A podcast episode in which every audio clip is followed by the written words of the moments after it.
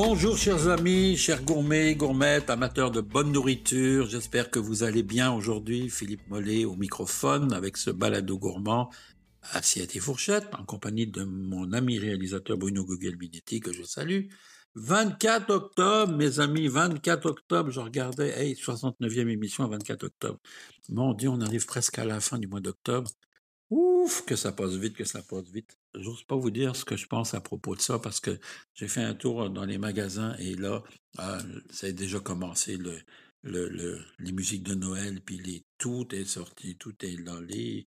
En tout cas, j'ai l'impression que, puis avec tout ce qui se passe dans le monde en ce moment, alors le plaisir avec ce balado, je l'espère, c'est de bien manger, de vous faire plaisir, de recevoir des amis et de profiter de la vie. Je vous avais dit la semaine dernière que je vous parlerais des canneberges, parce que c'est un fruit d'ici, la canneberge. C'est un fruit d'ici, mais qui existe aussi, que l'on trouve un peu partout, mais surtout euh, au Canada, et particulièrement au Québec. On en trouve aux États-Unis, bien sûr. Alors, c'est un fruit euh, rouge, le petit fruit rouge que vous... En général, on va le servir avec la dinde ou avec le jambon quand c'est les fêtes, et puis... Mais il y a tellement de choses à faire avec la canneberge. D'abord, c'est un, un fruit antioxydant d'une façon incroyable. C'est très, très riche en antioxydants, donc c'est un fruit qu'on peut prendre de bien des façons. On, en servait dans le temps dans les hôpitaux pour les gens qui avaient des problèmes urinaires. Euh, ça se vend encore aujourd'hui. C'est très excellent pour la prostate, pour vous, messieurs, qui avez certains problèmes, euh, mais c'est bon pour le système urinaire en général. Et c'est un fruit euh, sous-estimé qu'on peut manger, bien sûr, séché. Hein, on s'en sert de collation, mais aussi à l'état frais. Par contre, il faut, l'accommoder avec soit avec une viande, soit avec un gibier, soit avec du sucre, parce qu'autrement, c'est un fruit qui est très acide, euh, même amer aussi quelquefois. Donc, il va falloir l'accommoder avec autre chose. Il s'adonne très bien avec l'orange aussi. C'est un fruit que j'ai remarqué qui s'adonne bien avec l'orange. On peut le servir avec, euh, bon, bien sûr, les clémentines, les oranges tous ces fruits-là, mais quand vous faites de la dinde, ben, vous pouvez le, cuire, vous faire ah, tout simplement comme une compote un peu, donc le faire laisser cuire tranquillement. Vous ajoutez une échalote, vous mettez un peu de sucre d'érable ou du sirop d'érable et vous allez laisser cuire tranquillement. Et puis vous allez voir que vous allez avoir une, une petite compotée là à servir avec n'importe quelle dinde ou n'importe quelle volaille et, même du gibier. Parce que j'ai plein d'amis qui reviennent de la chasse qui me disent qu'est-ce qu'on peut faire avec notre gibier? Ben voilà, vous pouvez d'abord me l'envoyer. Si vous savez pas quoi faire, moi je veux savoir quoi faire. J'adore ça, l'orignal et puis le chevreuil. Me l'envoyer, puis ensuite le cuisiner comme ça, tranquillement, tout doucement, et vous le servez avec un, compote de canneberge. C'est absolument délicieux. Donc, la canneberge, c'est le temps. Vous savez qu'il existe aussi des, cannes, des canneberges blanches. En fait, c'est des canneberges qui sont tout simplement pas mieux, des canneberges blanches. Mais la canneberge, il faut qu'elle soit rouge. Il en pousse beaucoup du côté de Nicolet. Quand on va un peu plus loin avant d'arriver à Québec aussi, on va en retrouver. Ça pousse dans des tourbières. Alors, ce qui est intéressant pour ceux qui ne le savent pas, qui sont qui ont jamais vu comment ça se récolte, on inonde les bassins où il y a les canneberges d'eau, on les inonde complètement. La canneberge est ensuite euh, avec une machine, on, brasse les, les, les, souches et la canneberge remonte en surface, donc elle flotte. Et ce qui est drôle de voir, c'est qu'on voit comme ça des immensités toutes rouges quand on arrive dans les champs de canneberge, que l'on ramasse ensuite avec euh, une machine qui, qui va faire comme un aspirateur, qui va aller chercher la canneberge, qui va éliminer l'eau et qui les récolte ensuite. Alors c'est un produit d'ici, donc c'est à, à, considérer euh, pour bien des recettes. Et euh, même on peut faire du sorbet, du yogourt avec plein de choses, donc euh, vraiment intéressant. Alors voilà mes amis pour la canneberge. Pommes de terre, ben oui parce que c'est le temps de stocker vos pommes de terre pour l'hiver. Et euh, moi j'ai fait l'expérience parce que je vous parle toujours des marchés publics parce qu'on on a une notion qui est différente de celle des magasins. Vous allez me dire ben on peut pas aller dans tout le temps, c'est vrai. C'est vrai que vous pouvez pas aller tout le temps dans les marchés publics, puis les marchés publics, de toute façon, vont passer en mode d'hiver maintenant. Mais il y a en ce moment beaucoup de variétés de pommes de terre. Et moi, j'achète des pommes de terre de variétés qui, à chaque fois, surprennent mes amis. Quand je leur fais goûter ça, ils me disent, mais mon Dieu, c'est quoi ces pommes de terre? Tu les as, tu les as importées? Non, je les pas importées, je les trouve localement. Alors, je vous dis les principales pommes de terre que vous allez utiliser. La recette. R-U-S-S-E-T, donc T, 2T. La recette est une pomme de terre qu'on va utiliser en général pour les frites, faire des pommes de terre frites. C'est la meilleure pour ça, donc elle tient bien la route qu'on appelle la pomme de terre aussi la pomme de terre blanche. Donc la recette. Ensuite, il y a la variété, les variétés jaunes ou les variétés rose. Mais la variété jaune, c'est ce qu'on appelle aussi la Yukon Gold, une pomme de terre maintenant qui est connue. Donc, elle, plus efficace pour faire un gratin dauphinois. Si vous faites, par exemple, une purée de pommes de terre, ben, allez-y avec la Yukon Gold.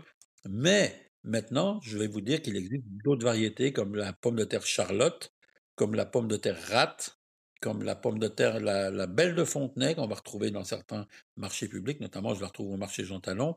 Et sont des pommes de terre très très fines et très goûteuses. Alors elles ont une différence là sur ces pommes de terre que l'on connaît. Et là, vous pouvez les servir soit directement cuites à l'eau avec une choucroute, ou encore les faire sauter à la poêle. Donc c'est des pommes de terre euh, comme la pomme de terre rate qui, ont une popularité. Ça, on le doit au restaurant, parce que c'est les restaurants qui ont fait découvrir ces pommes de terre et euh, elles ont un intérêt gustatif très différent de la pomme de terre classique. Évidemment, je ne peux pas passer outre la pomme de terre Idaho, que l'on sert comme pomme de terre au four, qui est une pomme de terre beaucoup plus grosse en général, qui est une pomme de terre que l'on cuit au four et qu'on sert avec de la crème sûre, à la ciboulette ou avec une noix de beurre. Donc, c'est vraiment une variété aussi à considérer. On peut faire des frites avec la Idaho. Hein. J'ai déjà fait des très, très bonnes frites. Donc, les gens ne le savent pas, mais c'est une pomme de terre avec laquelle on peut faire des choses intéressantes. Alors, c'est le temps de les stocker. Oubliez pas de les mettre à la noirceur. Si vous n'avez pas... en général, maintenant, ils les vendent dans des sacs en papier. Euh, il y a une fenêtre aussi et qui vous dit souvent tournez-moi. Donc tournez les pommes de terre pour que non, mais c'est pour pas qu'elles soient toujours du même côté. Ce qui va altérer la qualité de la pomme de terre, c'est la lumière. Elles vont verdir. Et ça, c'est pas intéressant pour ça, pour ça parce que la pomme de terre va, va se détériorer très vite. Donc, moi, je suggère toujours, si vous avez un, un grand bac plastique, vous les mettez dedans, vous mettez une couverture dessus, vous fermez et vous les retournez de temps en temps.